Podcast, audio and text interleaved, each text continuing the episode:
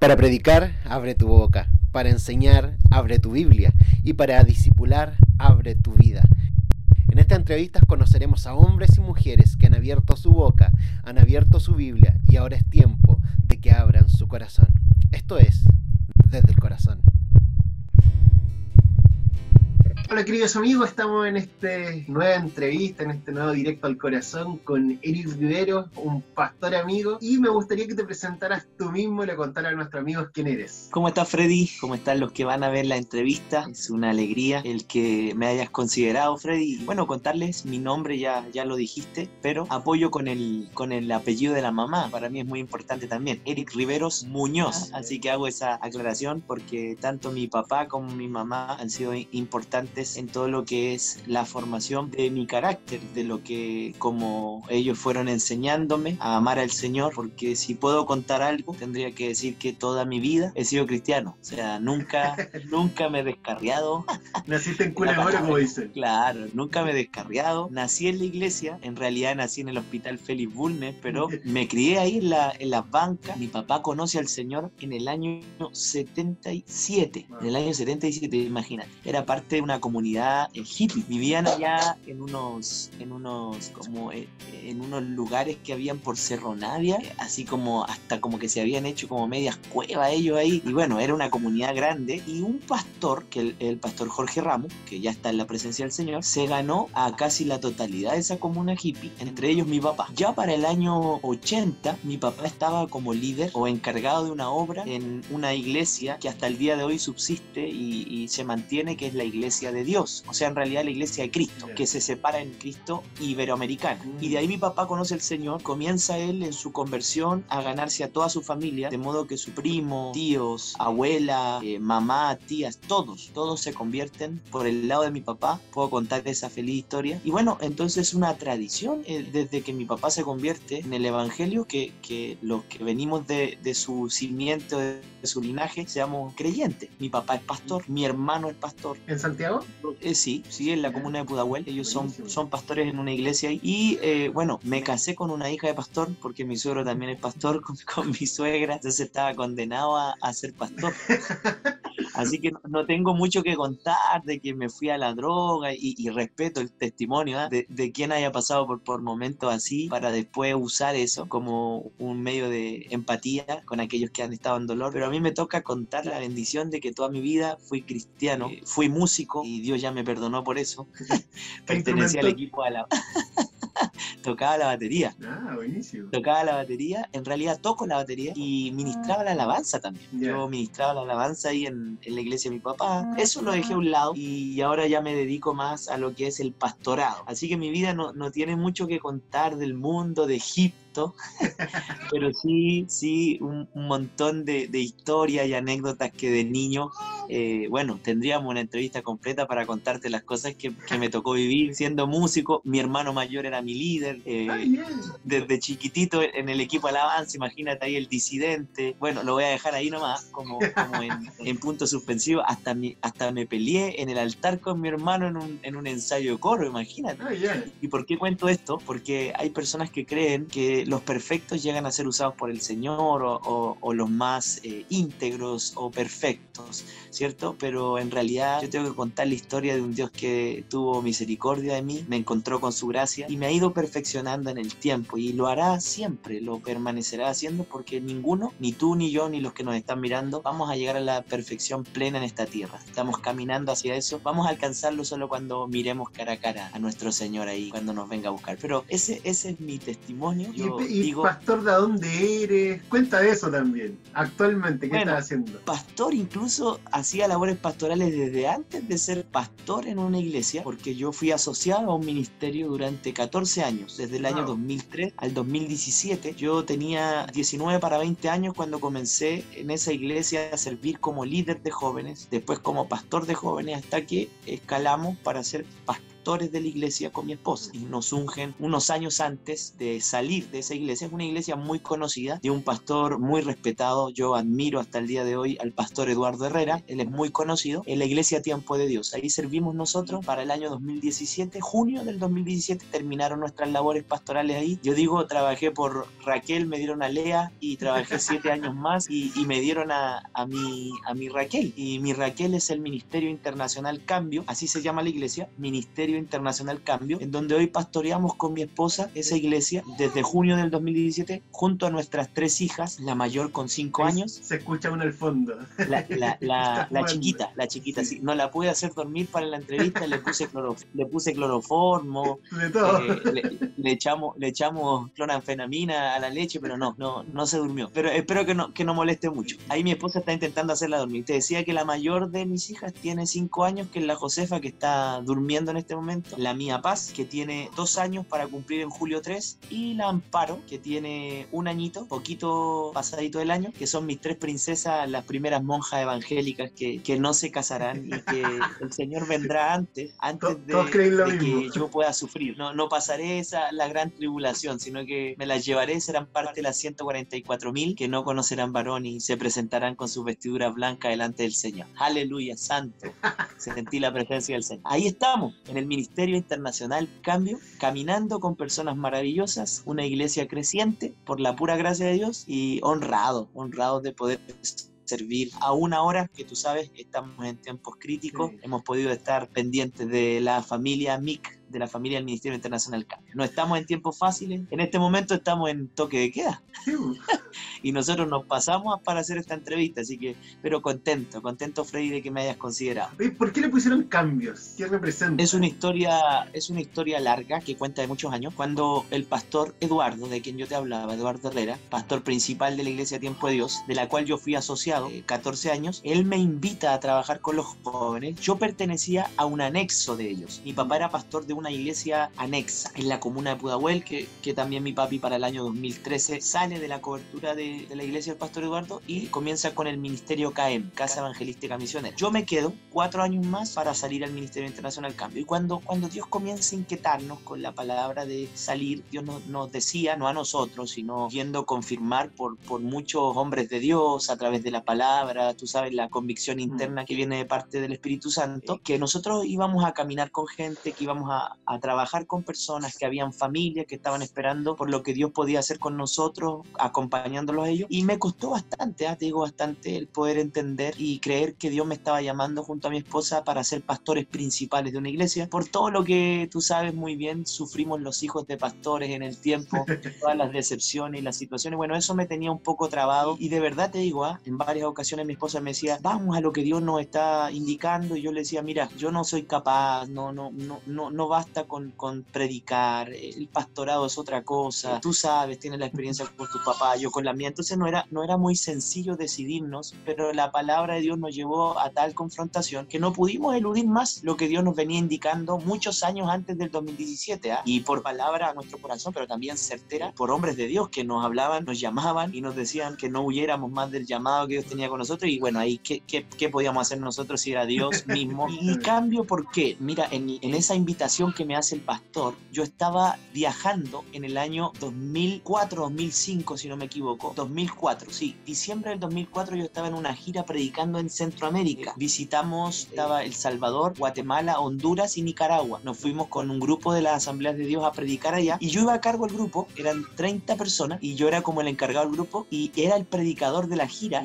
pero en eso de, de llevar a esas 30 personas, yo me quedé a cargo del grupo y empecé a hacerle agenda a todos y lo extraño era que mí nadie me invitaba a predicar. O sea, al predicador del, del viaje nadie lo invitaba a predicar porque se supone que, que, mis compañeros o los que iban a cargo de mí iban como misioneros simplemente a hacer obras de teatro, pero el predicador era yo. Y bueno, era chistoso porque ningún pastor me invitaba. Entonces estuve casi un mes sin predicar cuando yo iba a predicar. O sea, yo había generado la gente. Cuento corto, en, en uno de los ya casi días finales, me siento a conversar con un pastor, con ya una propuesta del pastor Eduardo de hacerme cargo. Yo no, porque para mí mi llamado era era el evangelístico. ¿ah? Yo era el evangelista, el que iba a ganar las naciones, que iba a levantar a los paralíticos y, todo lo que, uno de repente en su propia voluntad quisiera y, que ejercí muchos años también en tiempo de Dios esa labor como evangelista. Pero Dios tenía algo distinto para mí. Y, y cuando, cuando me encuentro con este pastor conversando, él me comienza a hablar de sus hijos, de los problemas que tenía con sus hijos. Yo decía, apito, ¿de qué? Si yo no lo conozco, ¿cuál es la confianza que él me está teniendo para decirme esto? El tema es que yo salgo de esa conversación muy frustrado y le digo al Señor, ¿a qué me trajiste acá? Yo, ¿a qué me pegué un viaje? ¿A qué me gasté más de un millón de pesos en venir a hacerle agenda a mis compañeros cuando yo era el predicador y el Espíritu Santo me hable y me dijo, yo te traje para mostrarte lo que voy a hacer contigo en los próximos años. Vas a pastorear jóvenes, vas a liderar jóvenes y yo te, yo te senté a conversar para que veas cuáles son los problemas de los hijos de pastores y más aún de aquellos que no tienen la cobertura de un papá pastor. O sea, el Señor me confrontó con lo que yo en los próximos años iba a hacer. Vas a llegar a Chile, le vas a decir a tu pastor que tú te vas a poner a disposición de él. Todo eso muy fuerte en un tiempo de oración. Y, me dice, y tú vas a hacer un cambio. Tú vas a hacer un cambio porque tú te llamas cambio. Te estoy hablando del año 2004, diciembre del año 2004. Tú te llamas cambio, me dijo, y tú vas a tener un cambio en esa iglesia, vas a hacer un cambio. ¿Y por qué era esto? Porque el grupo que había estado antes pastoreado por un, uno de los pastores muy exitoso, él se había ido al norte de Chile y había dejado el grupo para ir a abrir una iglesia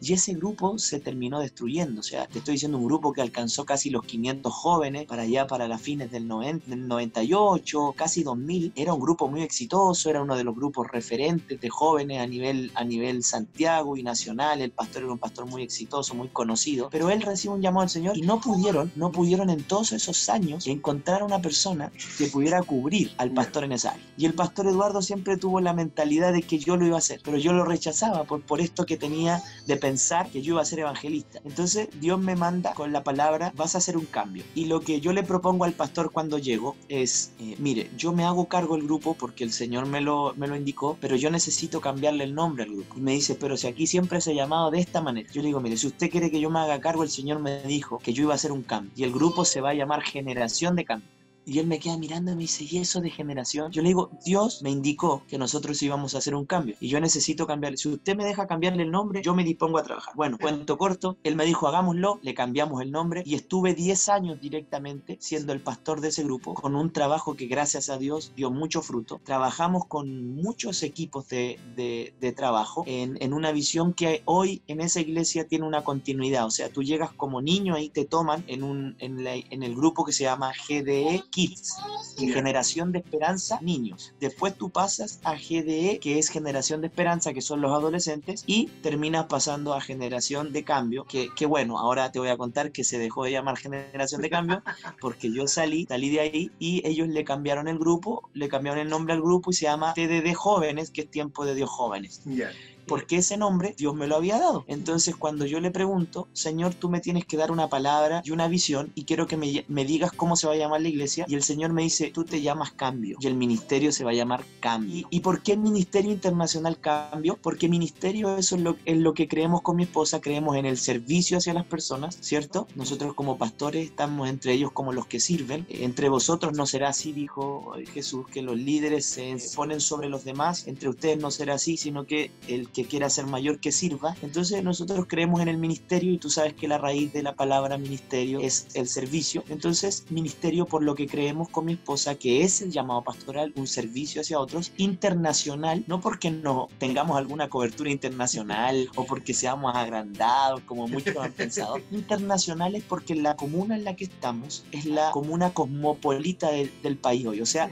no es, no es que en Estación Central esté la mayor cantidad de migrantes, sino que la mayor mayor variedad. Tú te vas a encontrar con colombianos, haitianos, peruanos, ecuatorianos, como lo que vas a ir a ver a mi iglesia, porque en nuestra mm. iglesia hay de diferentes naciones, en, gran mayoría venezolanos, pero sí tenemos peruanos, tenemos ecuatorianos, entonces internacional por razón de quienes van, ¿cierto? Que son eh, los hermanos migrantes que tenemos hoy, y eh, cambio por el nombre, Ministerio Internacional Cambio, porque Dios nos llamó a hacer un cambio, pero no con la, la presunción de creer que vamos a traer algo nuevo, sino que simplemente creemos en la transformación que puede producir, el cambio que puede traer la palabra del Señor en las personas que son impactados por, por Cristo, por, por el Señor, por Dios, por el Espíritu Santo. Esa es la razón del Ministerio Internacional cambio. Es una palabra que, recibimos y que nos eh, imprimió el Señor en nuestro corazón. Entonces, nada de lo que veas que, que, incluso nos, nos, llamemos va a ser así porque una buena idea, me desperté y dije voy a poner cambio. No, fue una palabra del Señor que me persigue desde hace 16 años. Tú eres un pastor que recorre muchas iglesias, siempre te he visto predicar en diferentes lugares, no me encontraba hasta en alguno de ellos y quiero hacerte una pregunta. ¿Qué es lo que más te alegra y qué es lo que más te duele de la iglesia evangélica chilena? Me alegra muchísimo el, el cambio cultural que hemos tenido como iglesia. Cuando hablo de cultura me estoy refiriendo a la cultura evangélica, como lo que estamos hoy haciendo, Freddy, mm. como lo que está pasando. Tú eres bautista, eh, yo soy neopentecostal, de formación asambleísta, y no hay problema. Eh, nos valoramos, nos amamos, es como lo que dijo San, San Agustín, en lo fundamental tengamos unidad, en lo secundario libertad, y bueno, después lo hizo famoso la hormiga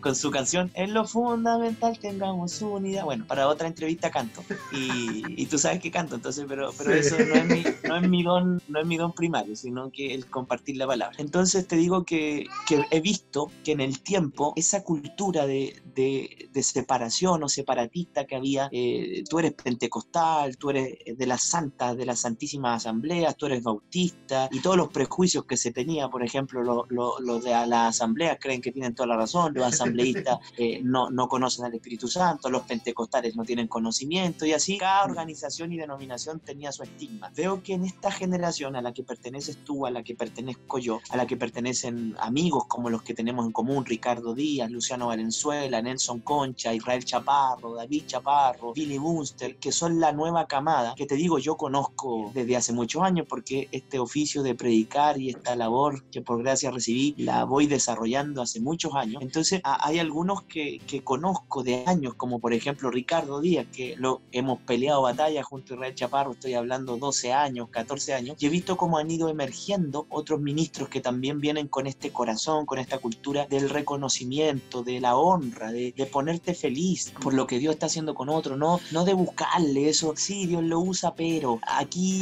yo claro, que, que, que, es también algo que, que, quedó marcado, porque los chilenos somos así, pero he visto, como tú me preguntas, ¿qué es lo que me alegra? Y, siempre intento partir por lo mejor, porque mi cultura es tener mentalidad de oportunidad, me alegra el ver ese cambio de cultura en una subcultura, que nosotros somos apenas un poco más de 3 millones de un país que cuenta ya 17, casi 18 millones de personas, de una cultura de honra, de alegría, de, compartir, de, estimular, de agarrar a una frase de tu amigo y subirla y decir, bueno, esto los argentinos lo tienen, yo viví en Argentina tres años, eh, lo tienen muy internalizado, eres un capo, Dios te usa, tremendo. Yo digo, aquí en Chile hay 25 predicadores mejor que Dante Gebel, sin desmerecer a Dante Gebel, pero, pero si Dante Gebel hubiese sido chileno no llega ni a un lado, porque en realidad lo hubiésemos tirado para abajo, porque así es la cultura evangélica cristiana, que hace, si tú me preguntas, de acá para una década, yo digo, esto empezó a cambiar por ahí por el 2010, en donde se vio una tendencia a la honra, al reconocimiento, al compañerismo, al apoyo, al hablar bien del otro, ¿cierto? Al no murmurar, al no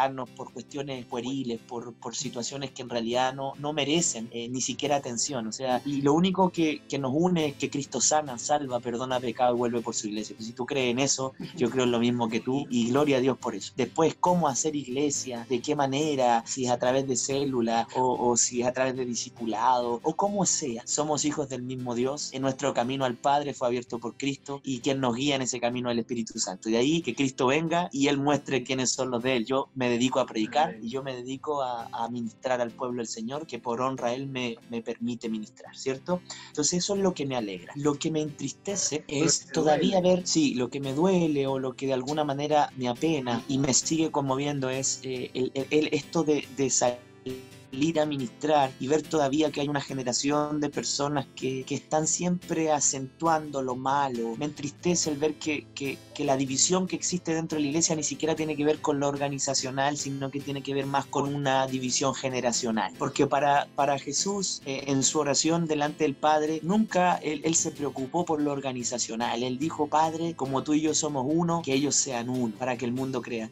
Y cuando Cristo hace esa oración, está en una relación íntima con el Padre. Entonces, Entonces, él, él nunca estuvo pensando, Señor, que, que, los bautistas con los asambleístas sean iguales, que los pentecostales con los luteranos se parezcan. Esa no fue la oración. La oración de, de Cristo fue Padre, en esa relación íntima que, que nosotros tenemos, que ellos también la puedan imitar, que ellos sean uno en lo generacional, que ellos sean uno en relación. No, no estaba la tensión cifrada sobre lo organizacional, porque si tú me preguntas a mí si vamos bien hacia la palabra, no hay una organización, en la Biblia está la iglesia del Señor.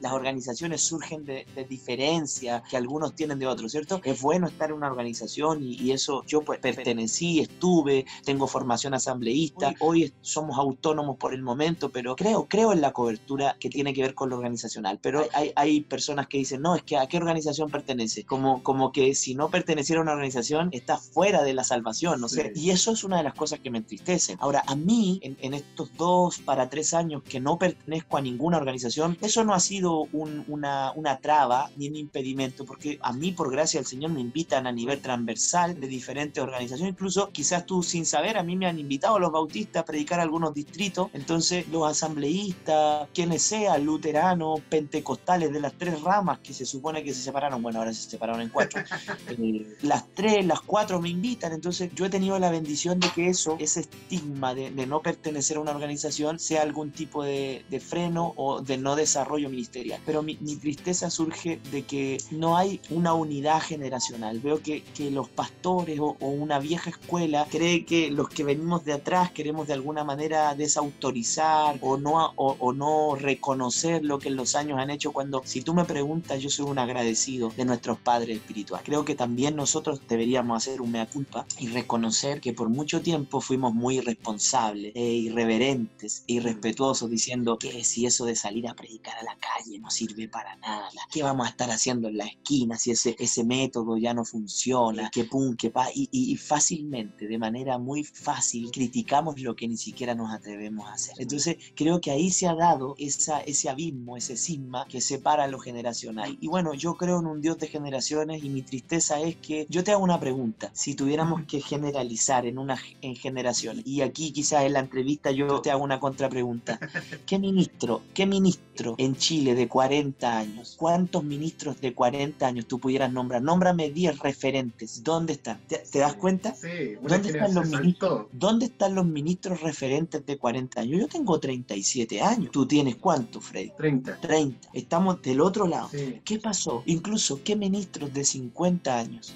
Sí. referente. Es una buena, una buena aclaración que te hago para responder a, a, la inquietud y a la tristeza que puedo tener. Es como que se perdió una generación. O sea, hay pastores, hay, hay gente a la que uno podría decir son pastores, son ministros, pero que impacten a nivel nacional. Tienes que irte para allá, para los Chaparros, los Herrera, sí. los Rivas, que son gente que anda casi en los 70 años, y después venirte para acá, que, que sin presumir, hay gente que, que, que tiene 30, 38, 40 y por ahí que recién están impactando las nuevas generaciones. No hay, no hay. ¿Y por qué? Porque hay un abismo generacional. Si tú me preguntaras cuál es mi alegría, la cultura de honra que hemos logrado diferenciar con la nueva generación. ¿Y cuál es mi tristeza? Que de un lado, de los mayores como de nosotros, hemos sido responsables de un abismo generacional. Y Dios es Dios de generación. Dios es Dios de Abraham, de Isaac y de Jacob. Y mira qué interesante, con esto cierro. La Biblia dice en Malaquías 4:6, y haré volver el corazón de los padres a los hijos y de los hijos a los padres, no sea que yo hiera la tierra con maldición. Una de las cosas que como pastor de jóvenes me tocó en mayor medida escuchar fue a hijos que venían a hablarme de sus padres y a padres que venían a hablarme de sus hijos. Y yo me preguntaba, ¿y por qué no le dices a tu hijo lo que piensas de tu hijo? Y yo me preguntaba, ¿por qué el hijo no le dice al padre lo que piensa su padre? Lo único que estaba marcándome esa tendencia era que hay un abismo generacional. Y esto traspasémoslo o traslapémoslo a lo ministerial. ¿Cuántos pastores, obispos se quebraron en relaciones con gente que podía hacer el traspaso, el que llevara la estafeta de ese ministerio? ¿Cuántos? ¿Cuántos? ¿Dónde están los pastores de 40, de 50, referentes para la nación?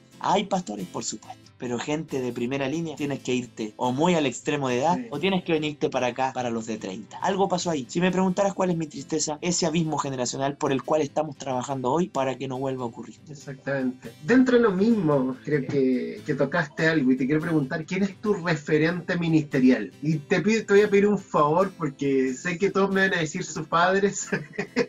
si yo pregunto, ayer mismo estaba entrevistando a otra persona, Felipe, y me decía mi papá, y me decía, pero otro. Pero un, un referente ministerial. No, objetivamente en mi caso es el pastor Eduardo Herrera, en Chile. O sea, él parte fundamental en mi formación ministerial ministerial, hago, hago la diferencia con la formación de carácter, porque en el caso de mi familia, mi papá es el que imprimió el sello de integridad, de amor, de compromiso, pero en lo ministerial, como en esa plataforma, eh, en esa distinción, en esa altura ministerial, en saber comportarme a la altura de la investidura, eso es una marca y sello ministerial del pastor Eduardo Herrera, no, no, no, no puedo eludir eso y toda mi vida, por, por honra, yo reconozco conozco que él me marcó y que él fue fundamental en la plataforma ministerial que en los años yo pude ir alcanzando, porque fue muy generoso conmigo, sobre todo en la iglesia que él pastoreaba. O sea, yo llegué como un veinteañero y él, sin que la iglesia me conociera, porque yo era un niño de, de otra iglesia, yo era un muchacho joven que pertenecía a otro anexo, él me abrió de par en par, aún corriendo el riesgo de tener pastores mayores que estaban hace años esperando que se les diera una oportunidad. Bueno, corrió el riesgo de, de confiar en mí y eso me dio una plataforma, eh, me hizo parte de todo lo que era el ministerio radial de la iglesia, que eso fue haciendo mi voz más conocida a nivel nacional, porque él salía para, para todo el país. Entonces, indudablemente, la referencia ministerial en mi vida es del pastor Eduardo Herrera, es un tremendo hombre de Dios, ahora en una adultez y en una carrera ministerial notoriamente menguando, como cualquiera de nosotros nos va a pasar, porque siempre hay que, bueno, no, no, nos prepararon y nos hicieron creer que íbamos a ser grandes, pero nadie nos dijo que, que tienen que haber después de nosotros gente que, que ascienda y nosotros menguemos, como dijo, como dijo Juan, es necesario que tú crezcas y que yo mengue. Entonces, eh, en, en eso yo soy sincero, eh, el pastor Eduardo Herrera, a nivel ministerial. Claro ¿A nivel internacional hay alguien, como dijiste, nacional. Yo tengo, muchas referencias y transversales. ¿ah? Siempre vamos a encontrar qué decir de alguien, pero yo me quedo con, con, con, lo mejor siempre. Siempre me quedo con lo mejor. Bueno, yo ni siquiera predico como él, ni quiero predicar como él, pero me bendice mucho la vida del pastor Cash Luna, por ejemplo. Ah, me bendice mucho la forma con la que él encara la palabra. Me gusta mucho su gel Michelin, que, que es de tu corte en Puerto Rico, ¿cierto? Entonces él, él, me gusta mucho, me gusta mucho la, la Ibis, eh, lo escucho muchísimo porque es uno de los predicadores bautistas que me llama la atención, que es bien, él es bien dinámico. Bueno, como referencias de maestro para alimentarme, el pastor David Ormachea, me encanta mucho el, el, el ministerio del pastor David Ormachea, me gusta mucho, eh, también busco del corte más devocional, por ejemplo el pastor Carlos Velar, me encanta mucho el, ministerio del pastor Satirio Santos, pero padre, ¿cierto? Eh, hoy de los contemporáneos me gusta mucho lo que hacen a nivel de iglesia el pastor Scorson, me gusta mucho el pastor Corson. ¿sí? En Colombia, ¿cierto? Eh, en Colombia, sí, Ellos, ellos, están en Colombia. Eh, y así encontrando ya más de la nueva generación, me llama la atención Speaker. A, nivel anglo, hay un, pastor que me gusta mucho, que, que es el pastor de Elevation, Stephen Furtick. no lo conozco, lo he escuchado. No sé si pronuncio muy bien su nombre, pero Steven Furtick, él, él, es el pastor de Elevation, de la iglesia Elevation. Sí, me gusta mucho él. Bueno, TV Joshua. Sí, sí, TV que, ah, es un pastor africano. Bueno, él, él, es más de un corte evangelístico. Pero así, si tú me preguntas, es como bien transversal, no sé si te fijas. Sí. Predicadores un poco más abiertos, eh, otros otro un poco más conservadores, como, como es el caso de Sugel. Pero hay gran variedad. MacArthur también, escucho a MacArthur, me gusta MacArthur. me imagino cómo se sentirá MacArthur sabiendo que lo nombraste en la misma nivel que Cash Luna. Claro, yo creo, yo creo que él estaría, estaría arrancándose las vestiduras. Sí. Eh, porque es de otro corte, ellos son de otro corte. Pero, pero imagínate la versatilidad de referentes que seguramente todos ellos influyen de alguna manera en el tipo de sermón, en la manera en la que uno predica. Y es bueno tener variables, ¿no? A veces una línea te hace tan monótono que en mi caso, por ejemplo, yo tengo la bendición de predicar a bautistas, asambleístas, metodistas pentecostales, no sé, luteranos me invitan. Entonces yo digo, me ha servido, me ha servido tener esta, estas variables de, indicativas en donde yo tomo referencias de aquí y por allá. a mí me ha bendecido tener una versatilidad de referencias. Pregunta más íntima, y entramos allá a tu corazón. ¿Qué es lo que más te gusta y qué es lo que menos te gusta de ti? Parece pregunta de, entrevista laboral. No, no, es, muy interesante lo que, me, lo que me preguntas. Voy a partir por lo que no me gusta. Tiendo a ser muy autorreferente por momentos, cerrado, cerrado en algunas cosas. Bueno, no tengo temor habitualmente en mis predicaciones después tú vas a escuchar el antitestimonio. Yo no cuento testimonio, cuento antitestimonio. Y bueno, para paliar eso, ese como orgullo que, que, que, puedo tener y que tengo seguramente, trato de, de, maniatarme mucho a través de los antitestimonios. O sea, cuento las cosas que no hago bien para poder eh, luchar contra eso, luchar contra el, el, el, ser muy autorreferente, eh, hasta orgulloso. Entonces, como que me corrijo a mí mismo dentro de mis sermones como para no alimentar el ego, para no alimentar eso que, que en realidad hace que Dios te termine mirando de lejos. Entonces, si algo podría reconocer que necesito y que, y que en mi vida el Señor tiene que estar trabajando permanentemente es eso de, de, ser muy autorreferente, quizás eh, un egoísmo, un orgullo, que creo que en alguna medida todos luchamos con eso, pero en mi caso eh, veo que, que, yo escucho, escucho a personas que, que, a veces me hacen indicaciones y justamente aluden a eso, es parte también del perfeccionamiento que Dios tiene que ir haciendo en mi vida y que puede también eh, ser producto de mi inexperiencia y de mi juventud, aunque no justifica, porque tú sabes, al altivo Dios lo mira de lejos. Y lo que quizás más me gusta tiene que ver un poco con, lo, con las oportunidades que el Señor me ha dado, que es la capacidad de adaptarme a todos los lugares en donde me invitan. Al judío me hago judío, al griego me hago griego, a todos me hago de todo para que de todos modos eh, Dios me siga dando la oportunidad de sembrar la palabra. Eh, tú me vas a ver predicarle a los apostólicos y proféticos, pero no, no voy a estar hablando de la prosperidad, pero sí voy a tener la capacidad de poder, gracias al Señor, predicarle a ellos, como también respetar mucho a a, las ocasiones que me han invitado al mundo bautista, eh, asambleísta, que por formación yo la tengo, eh, pentecostales, y, voy a tratar de adaptarme en el lenguaje y todo. Creo que eso es lo que yo de alguna manera más valoraría de las oportunidades que Dios me ha dado, que he sabido adaptarme, que he sabido ponerme y respetar, no llegar ahí y decir, bueno, aquí vengo yo, aquí te las traigo Peter y desarmo todo lo que han hecho en los años, no. Y eso es lo que en el tiempo, gracias a Dios, me ha mantenido vigente ministerialmente en la iglesia del Señor. Me explico, me invitan a eventos de nivel transversal, por lo mismo porque hay una versatilidad y una adaptación que la gracia del Señor Él me ha permitido tener. Ahí están las dos cosas que me pedía responder. Buenísimo. Te voy a pedir algo, mira, vas a poner notas del 1 a 7 a las cosas que te voy a nombrar, notas del 1 a 7. con respecto a mí, ¿no? A varias cosas. Perfecto, ok, ok, ok. Pon notas de 1 a 7 a Eric como padre. 6. 6. ¿Qué te falta? Yo creo que corregir mejor a mis hijas, porque como vengo de una, de una formación muy estricta, parece que me fui al otro extremo yo con ellas. Y esto, esto referenciado por mi esposa, que me dice, tienes que ser un poco más, si, si tus papás fueron así, entonces tú toma un poquito porque a veces me dan vuelta. Son tres mujeres, entonces eh. soy preocupado, las mudo, las la, baño, trato de colaborarle a mi esposa en lo que más puedo. Como por ejemplo, aquí está la más pequeña, te la pongo, mira, aquí está, no se ve porque está en chiquitita e igual a mí, mira, hola, ya, vaya a poner la mamá. Ay, desapareció, mira, es tan chiquitita. Entonces, amor, si me pudieras venir a ayudar, por favor. Entonces, seis, seis no, para no, para no pecar de orgulloso, pero un seis, un seis con respecto. La voy a pasar por acá para que mi esposa. hola, hola, hola, hola, hola. Hola, hola.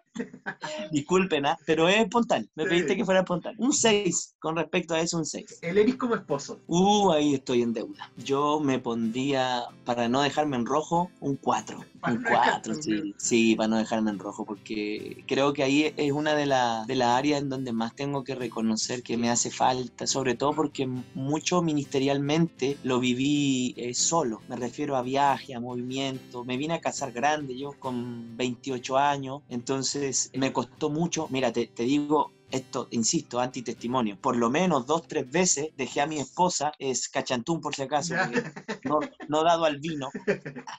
Mira, dejé a mi esposa en los primeros meses de casado en la iglesia, porque se me olvidaba que estaba casado. Entonces así, y me pongo un cuatro porque es complejo, es complejo sobre todo cuando uno se acostumbró en su vida ministerial los inicios a hacerlo solo, y aun cuando el matrimonio no es el ministerio, lo es, porque siempre la relación que el esposo con la esposa tengan va a reflejarse en la iglesia. Entonces, eh, ahí está mi tarea. Ahí está mi tarea y quiero ser sincero, estoy trabajando para eso, me cuesta mucho y creo que a mi esposa también, porque esto es para ella y para mí. Yo no podría ni ponerme un 5, ni un 6, ni un 7, porque si me estás pidiendo honestidad, yo te digo que, que estoy ahí ahí trabajando, estamos trabajando para eso. El Eric como hijo. Yo me pondría como hijo un 5, sí me pondría un 5 porque soy preocupado de mi familia, amo a mi mamá, a mi papá, a mis hermanos, pero tengo muchísimas obligaciones de corte pastoral y de corte ministerial itinerante que no me permiten estar presente como yo lo quisiera. Eh, mis papás me enseñaron a, a, servir al Señor, entonces por momentos cuando ellos me dicen, oye, pero que no estás en este cumpleaños, porque te digo, Freddy, a mí me cuesta, me cuesta,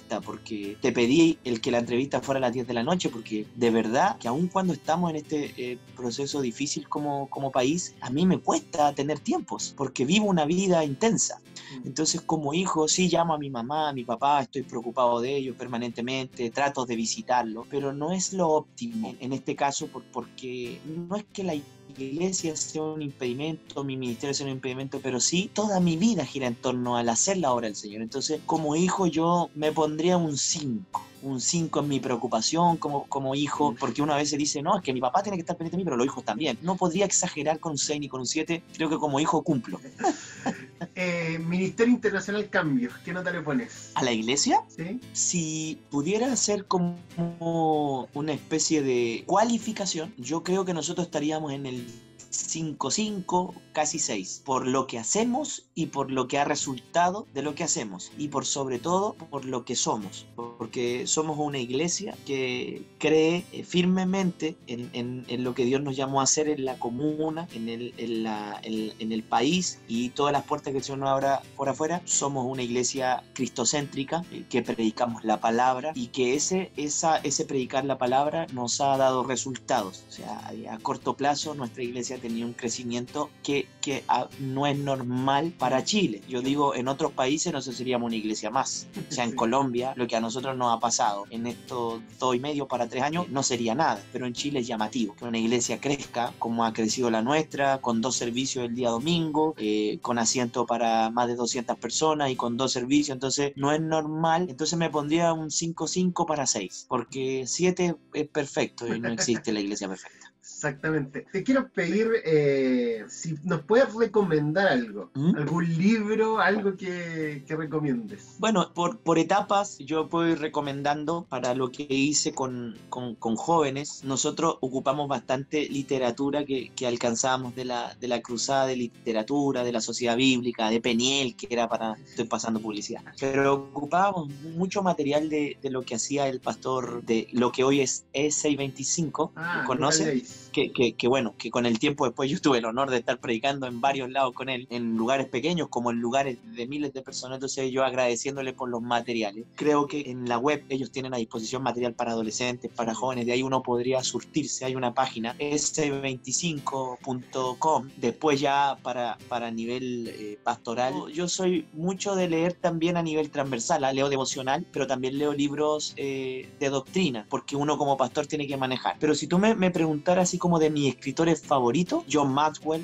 me gusta, me gusta Mac Lucado, MacArthur, eh, y ya del mundo neopentecostal me gusta Cash Luna. Eh, no sé si su, no, he, no he revisado si Sugel tiene algún libro, sí, no lo sé, tiene, mentiría. Creo que tiene uno o dos. De Cash Luna lo único que yo leí hace mucho tiempo es el Buenos Días Espíritu Santo. Ya, ya. no, el Buenos Días Espíritu Santo es de, es de, de Benny es de Benny Hinn. No, sí, es de Benny Hinn. Para que veáis que estoy perdido. A, a, mí me gusta también de lo oíme bien Satanás no, ah, de, yeah. de, Anacondia lo, leí también y hay un autor que me gusta muchísimo que también lo encuentro muy bueno que es eh, no sé si tú escuchaste hablar alguna vez que fue el eh, formador de la doctrina de la iglesia cuadrangular no sé si ya, ya te está sonando Washman Nee Watchman Nee, ya, sí, sí. Para mí Watchman Nee es una eminencia ah, en doctrina, me encanta muchísimo Watchman Nee. Y he leído bastante autoridad espiritual, que es el que más tengo como referencia. Bueno, y, y, y bueno, he leído eh, una, una vida con propósito, una iglesia ah, con propósito. Rick Warren. Rick Warren. Esas son como referencias de, de libros, aun cuando no soy muy asiduo a, a los libros devocionales. Soy más, más de libros como que me entreguen algún tipo tipo más de enseñanza. Pero también tengo que reconocer que no soy muy bueno para leer libros externos a, que no, a los que no, no sea la Biblia. Te digo, leo, pero no soy un tipo que se lea tres libros mensuales. Eh, no, no lo hago. O sea, me regalan libros y por respeto trato de leerlos. Si no me engancho, si no me engancho, no lo leo. Pero te digo, mi esposa se lee todos los libros que a mí me regalan, porque donde voy a predicar, a veces se le olvida ofrendarme y me regalan un libro, pero no hay problema con eso, paso el dato. Me regalan un libro y yo, bueno, si me gusta lo leo. Mi esposa es la más feliz, porque donde voy siempre me regalan un libro y ella es la que más lee. Mi esposa sí es muy buena para leer. Yo te digo, a mí me gusta mucho leer la Biblia. Y, no es por ser evangelicoide ni, ni religioso, pero me gusta muchísimo leer la Biblia y eso es como, como lo que más permanentemente estoy leyendo porque además, tú sabes, pues como predicadores tenemos que estar leyendo permanentemente la Biblia. Pero sí me gusta leer externo la Biblia, pero tampoco soy un tipo muy asiduo a la lectura externa a la Biblia. Lo que leo bastante es el diario, leo bastante el diario, me gusta mucho la sección de deporte. Leo mucho el tema de la economía también. Trato, trato de leer para saber lo que está viviendo el país. ¿Desde el lado profesional estudiaste algo? Sí, sí, sí. Ah, Yo estudié, hice la carrera, se llama técnico audiovisual ah, con mención en cámara y iluminación. O sea, eran cuatro años la carrera, cuatro años y medio la comunicación audiovisual, que yo no la, no la terminé. Soy comunicador, pero no comunicador audiovisual. Es, existía la carrera técnica que eran dos años y yo hice la intermedia, ah, porque la intermedia es la que te da la mención o sea, si tú estudiabas técnico, no tenías mención. Yo estudié con mención. Y después, por irme a estudiar en Instituto Bíblico, no hice el otro año que me faltó para, para la comunicación audiovisual. No hice ese año porque ya estaba estudiando en pleno en el seminario bíblico de la Asamblea de Dios en Buenos Aires. Entonces no, no pude. Ah, estudiaste en Argentina. Claro. Ahí, fue que viviste tres años. A ver, te, te, explico. Por, por un tema de no poder graduar a muchas personas juntas en dúo, porque en dúo que estudié yo, en realidad mi carrera terminó durando cuatro años igual. O sea, yo me gradué en cuatro años, porque no pudimos graduarnos a los tres años y medio porque no había quien graduar, éramos dos, entonces tenían que juntar más gente para graduar. Y me gradué al final, estudié cuatro años. Y después de cuatro años hice tres años de seminario, o sea, estudié sin parar siete años, de los 17 a los 23, a los 23 casi 24. Y ahí ya yo estaba a la par eh, trabajando como evangelista de Tiempo de Dios.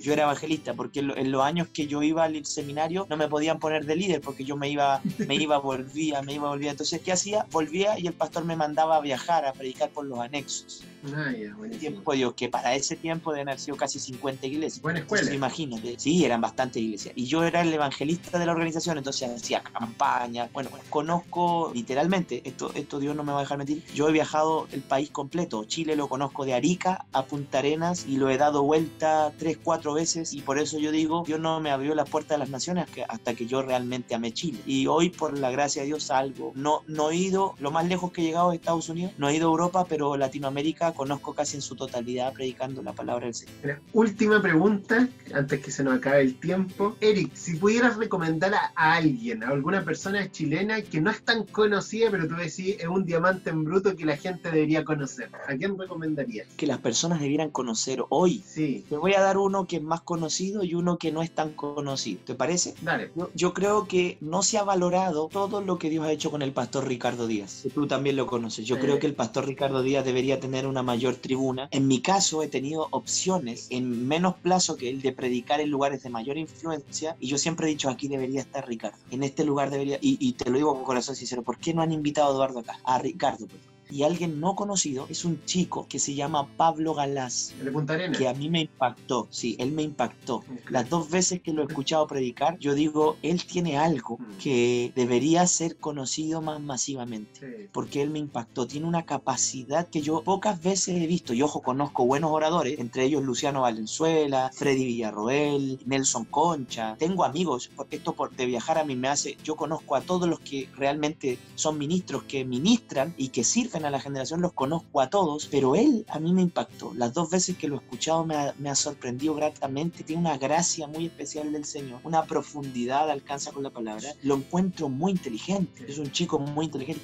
Él ni sabe que estoy hablando de él, pero en mis oraciones está que Dios lo levante. La palabra escrita o, o lo, que, lo que estamos estudiando ahora lo que quiero compartir contigo no se trata tanto de un tratado teológico para estudiar que sin duda tiene eh, muchas virtudes de ese lado, pero se trata de una carta de un amigo a otro. Se trata de una carta, como mismo Juan dice yo, hermano de ustedes, de un hermano a otro hermano. Un hermano que está lejos, que no puede abrazarse. Se trata de encontrar en las páginas de la Biblia no simplemente un texto para estudiar y, disecar y sacar las partes interesantes, sino un texto desde el cual necesitamos verlo con su intención, que es declarar amor de forma profunda. No sé si sabes, pero el Pablo está plantando una iglesia en este momento, la iglesia Árbol. Yo converso mucho con él porque un amigo mío, he viajado para allá, he podido quedarme en su casa varias veces y, para Me lo comentó justamente Ricardo Díaz. Ricardo Díaz me comentó que él estaba plantando una iglesia. Y, uno más, José Ampay, que es de la isla de Chiloé. Chiloé. Sí, él también debería tener una, a mi criterio, un mayor seguimiento. Yo he intentado en la medida de lo posible, cuando he estado en lugares, invitarlo para que él ore, para que él ministre y así dar una manito. Lo mismo con Ricardo, tú sabes estuve predicando en el Teatro Caupolicán y lo llamé para que él orara. ¿Qué podemos hacer ante tanta generosidad? Y lo que quiero decirte este día es lo siguiente. Solo podemos responder con otra palabra que se llama gratitud. Yo no puedo ser generoso. Yo no puedo ser generoso con Dios. No es que le voy a dar 10 horas de oración. No se puede porque esas 10 horas son de Él, de vida que Él me dio. Entonces, la enseñanza es la siguiente. Ante tanta generosidad de Dios, lo único que yo puedo hacer es gratitud porque yo decía Ricardo debería haber estado acá, pero bueno, los organizadores me invitaron a mí. Pero son personas que yo creo, él, Ricardo, Pablo y José, te di tres. Bueno, hay muchos más. Hay muchos más. Para terminar, eh, te dejo las cámaras para que les dé un mensaje en un par de minutos a la gente que te está viendo, para que podamos despedirnos. Dale. Creo que, que es un tiempo bien especial el que estamos viviendo como iglesia, la hora para la que el Señor nos hizo nacer. El momento es un momento crítico, pero creo que se levanta en este tiempo la iglesia del Señor. La Biblia dice en Romanos 8, 19 que la creación aguarda la manifestación de los hijos de Dios, que muestre, hay una versión que dice, la creación espera que Dios muestre quiénes son sus hijos. Y, es Dios diciendo, aquí van a ver quién es mi iglesia, quién es mi pueblo. Creo que Dios saca pecho con nosotros y debemos de una vez por todas creer en la gracia, en el respaldo que Dios dejó sobre la iglesia. Nos dejó a su Espíritu Santo, no para que diéramos la hora, sino para que marcáramos la hora. Y creo que Dios está y partió por su pueblo, está limpiando su era y está a punto de levantarnos a niveles que nunca nos imaginamos. Creo que tú y yo nacimos para este tiempo. Otras generaciones, otros hombres de Dios hubiesen rogado, se hubiesen pelado las rodillas, se hubiesen roto los ojos llorando porque Dios lo hiciera nacer en esta generación, pero no sé por qué Dios a mí y a ti nos pensó para este tiempo. Creo que Dios creyó, pensó, confió y nos hizo nacer en un tiempo en el que no hay otra generación que vaya a contar lo que nosotros vamos a vivir. Cosas que ojo no vio, ni oído yo, ni ha subido a corazón de hombre, son las que Dios ha preparado a hacer contigo y conmigo. Somos la iglesia del Señor, la gloriosa iglesia del Señor. Somos la autoridad de Dios sobre la tierra. Algunos dicen que cuando sea quitado el Espíritu Santo va a venir los tiempos de tribulación y dificultad. Yo creo que va a ser cuando sea quitada la iglesia, porque Dios dejó a la iglesia privilegio que no dio a los ángeles nos los dio a nosotros. Y en nuestra hora, gente, en nuestro tiempo, la gente espera con ansiedad que Dios muestre quiénes son sus hijos. Somos nosotros, es la iglesia del Señor, la gloriosa iglesia del Señor. Muchas gracias, Eric, eh, por esta conversación. Muchas gracias por darte el tiempo. Eres un pastor que admiro mucho, que dije voy a invitar a estas conversaciones a pastores que todo, cualquier joven debería juntarse con ellos y debería escucharlo. Y... Me va a hacer sonrojar.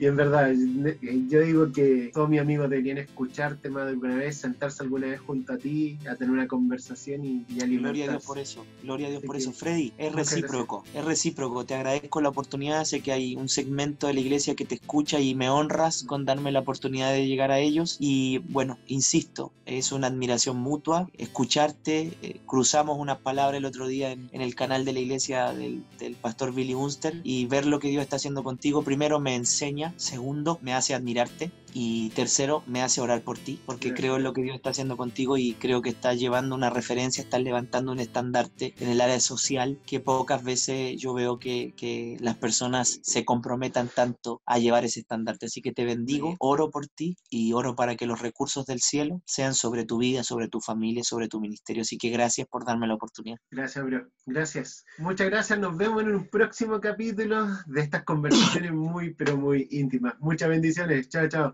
Gracias. Chao, chao.